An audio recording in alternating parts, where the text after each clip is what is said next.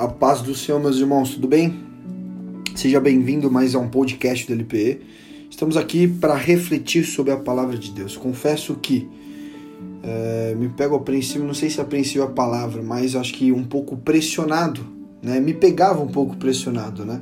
Depois de um fim de semana de LPE, onde tivemos oração na sexta, culto, LP no sábado e pregações, né, na nossa comunidade Arena Transformados, né, pela manhã, com o pastor Vagninho e com o anjo da casa, pastor Paulo Sérgio. Eu confesso que até agora eu me perguntei o que, o que trazer, o que, que o Senhor quer de nós, o que, que Ele quer extrair de nós.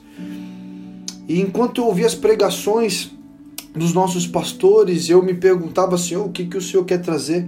São 10 minutos, mas são 10 minutos para essa semana, são 10 minutos de palavra. E o Senhor dizia para mim mais do mesmo e eu, de imediato, pensei, Senhor, mas mais do mesmo? Por que mais do mesmo? Mais do mesmo não é bom. Essa é a impressão que a gente tem quando é mais do mesmo. Mas a verdade é que só há uma revelação. Só há uma revelação. A palavra vai dizer que a obra do Senhor é crer no Filho. É isso que a palavra vai nos assumir. Que o que é a obra do Senhor? A obra do Senhor é crer no Filho, é isso que a palavra nos ensina. A revelação é a revelação de Cristo para conosco. Então, meu irmão, antes de. Para começarmos, a gente vai começar lá em Colossenses, né? Se é mais do mesmo que o Senhor pediu, é o Evangelho que vai ser pregado aqui. Se é mais do mesmo que o Senhor anseia de nós, é porque a gente precisa do mais do mesmo, e o mais do mesmo é Cristo. Então, em Colossenses 1, a partir do versículo 13, ele vai dizer assim: Ele nos libertou do poder das trevas e nos transportou para o reino do seu Filho amado, em quem temos a redenção e remissão dos pecados. Ele é a imagem de Deus invisível, o primogênito de toda a criação pois nele foram criadas todas as coisas no céu e sobre a terra, as invisíveis e as invisíveis, sejam tronos, sejam soberanias, quer principados, quer potestades. Tudo foi criado por meio dele para ele, e ele é Cristo. Ele é antes de todas as coisas, nele tudo subsiste. Ele é o cabeça do corpo, que é a igreja. Ele é o princípio, o primogênito entre todos os mortos, para ter a primazia em todas as coisas. Porque Deus achou por bem que nele residisse toda a plenitude, e que, havendo feito a paz pelo sangue da sua cruz, por meio dele reconciliasse consigo mesmo todas as coisas, quer sobre a terra, quer no céu. No versículo 21 ele continua: E vocês que no passado eram estranhos, inimigos no entendimento, pelas obras más que praticavam. Agora, porém, ele os reconciliou no corpo da sua carne, mediante a sua morte, para apresentá-los diante dele santos, inculpáveis, irrepreensível. A cruz de Cristo foi para que hoje nós pudéssemos nos apresentar a Cristo, Cristo nos apresentando a Deus santos, inculpáveis e irrepreensíveis, se é que vocês permanecem na fé, alicerçados e firmes, não se deixando afastar da esperança do evangelho que vocês ouviram e que foi pregado a toda criatura debaixo do céu, e do qual eu, Paulo, me tornei ministro. E você, se você é ministro, nós todos que estamos aqui, ouvindo aqui, somos ministros do evangelho. Somos ministro da santa palavra de Deus. Somos ministros Cristo disse isso, e de pregar o evangelho a toda criatura. Não se engane que você está fora disso, meu irmão. Isso é um mandamento do Senhor, para com a minha e para com a sua vida. Então, meu irmão, é, Cristo é o centro de nossas vidas, né? Confesso que o, o, pastor Paulo Sérgio, nosso anjo da casa, tem falado várias vezes, né, que a pandemia, né, as pessoas têm saído piores da pandemia. As pessoas elas têm saído de fato, em vez de saírem melhores, elas têm saído piores da pandemia. Agora o corpo tem, tem, tem buscado e clamado ao Senhor por reconstrução de muros, por transformação, mas o fato é que até agora há irmãos que não voltaram para a igreja. Há de fato agora a certeza de que há irmãos que se esfriaram a tal ponto que não ouvem a voz do Senhor e não sabem como buscá-la a partir de agora. Como se o pecado pudesse afastar ela do amor de Deus.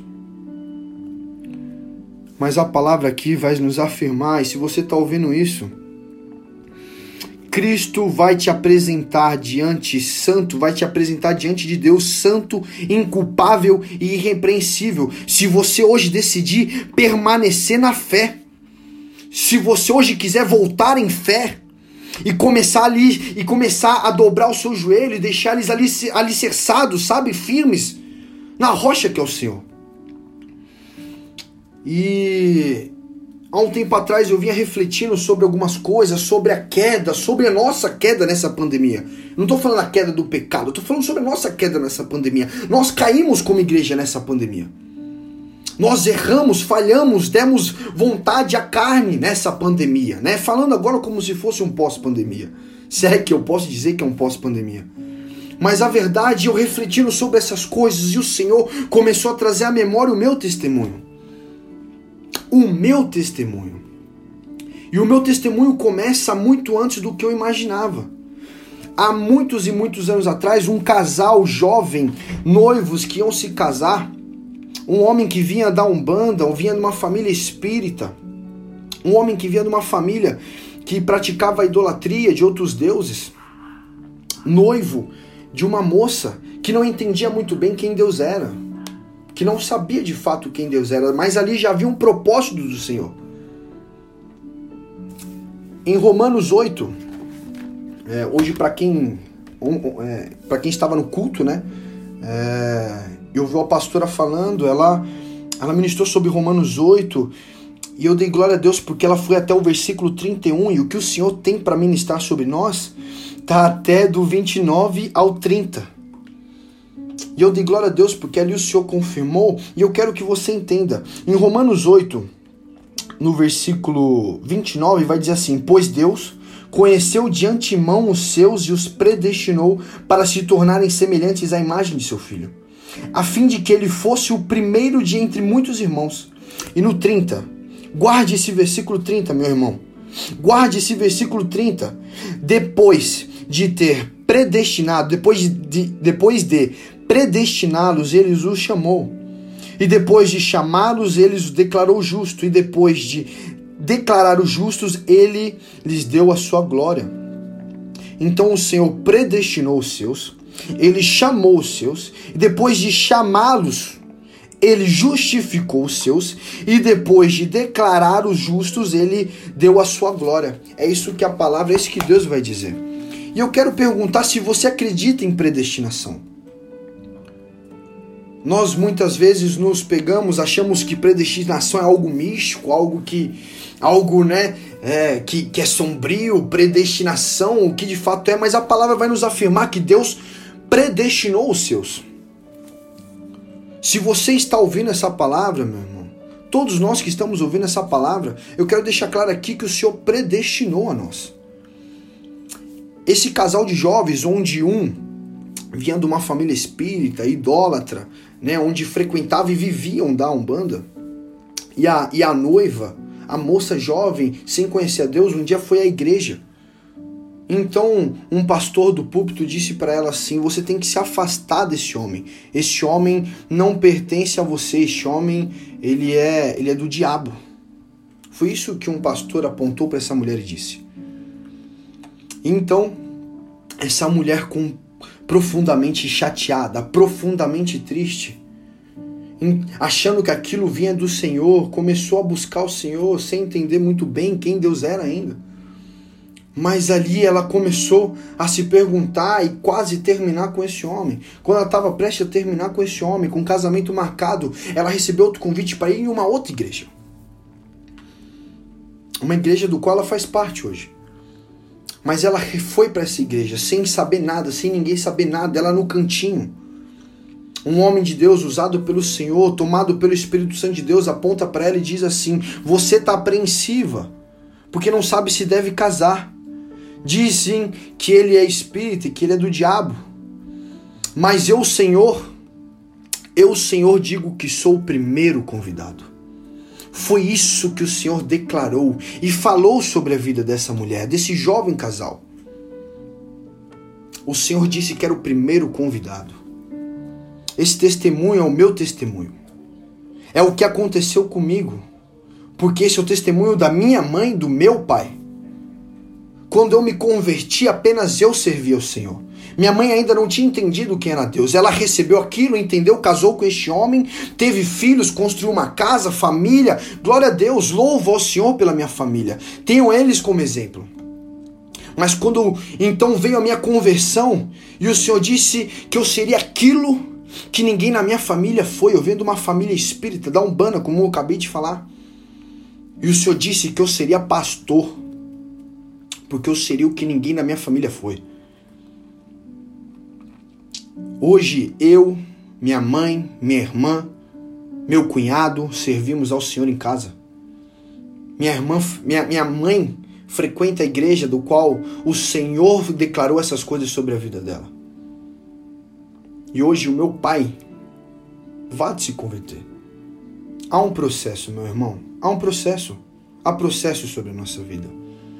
Mas o que eu quero dizer que eu quero dizer nesses 11 minutos, eu passei um pouco e peço perdão, meus irmãos. Peço perdão. Mas o Senhor predestinou você. O Senhor te predestinou. O Senhor te predestinou, meu irmão. Ele te chamou, ele te justificou e deu a sua glória.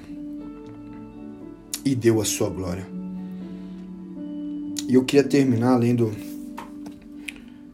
essa última passagem em Colossenses 1, só que no versículo 9, onde vai dizer assim: Por esta razão também nós, desde o dia em que soubemos disso, não deixamos de orar por vocês e de pedir que transbordem do pleno conhecimento da vontade de Deus em toda sabedoria e entendimento espiritual.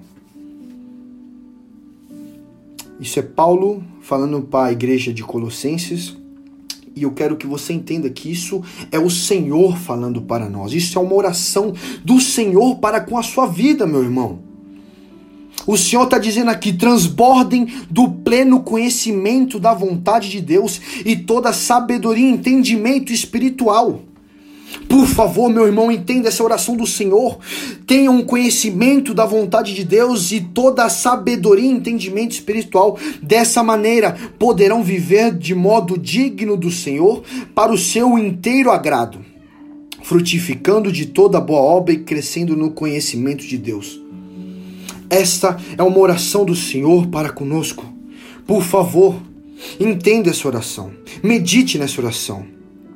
O Senhor está dizendo: transbordem do pleno conhecimento da vontade de Deus em toda a sabedoria e entendimento espiritual. E no versículo 11, eu quero que você tome posse disso, meu irmão. Eu tomei posse disso. Nós do LPE, nós da Arena Transformados, estamos tomando posse disso. Assim vocês serão fortalecidos com todo o poder, segundo a força da sua glória, em toda a perseverança e paciência com alegria, dando graças ao Pai. Irmão, tome posse disso. Seja fortalecido com poder. Seja fortalecido com todo o poder, segundo a força da sua glória. Meu irmão, nós passamos, eu passei um pouco, mas eu quero que você tome posse disso. Isso é algo que tem queimado sobre nós. Amém? Que Deus o abençoe tenha uma semana é, abençoada, meu irmão, na presença do Senhor. Em nome de Jesus, tomemos posse dessas coisas. Amém.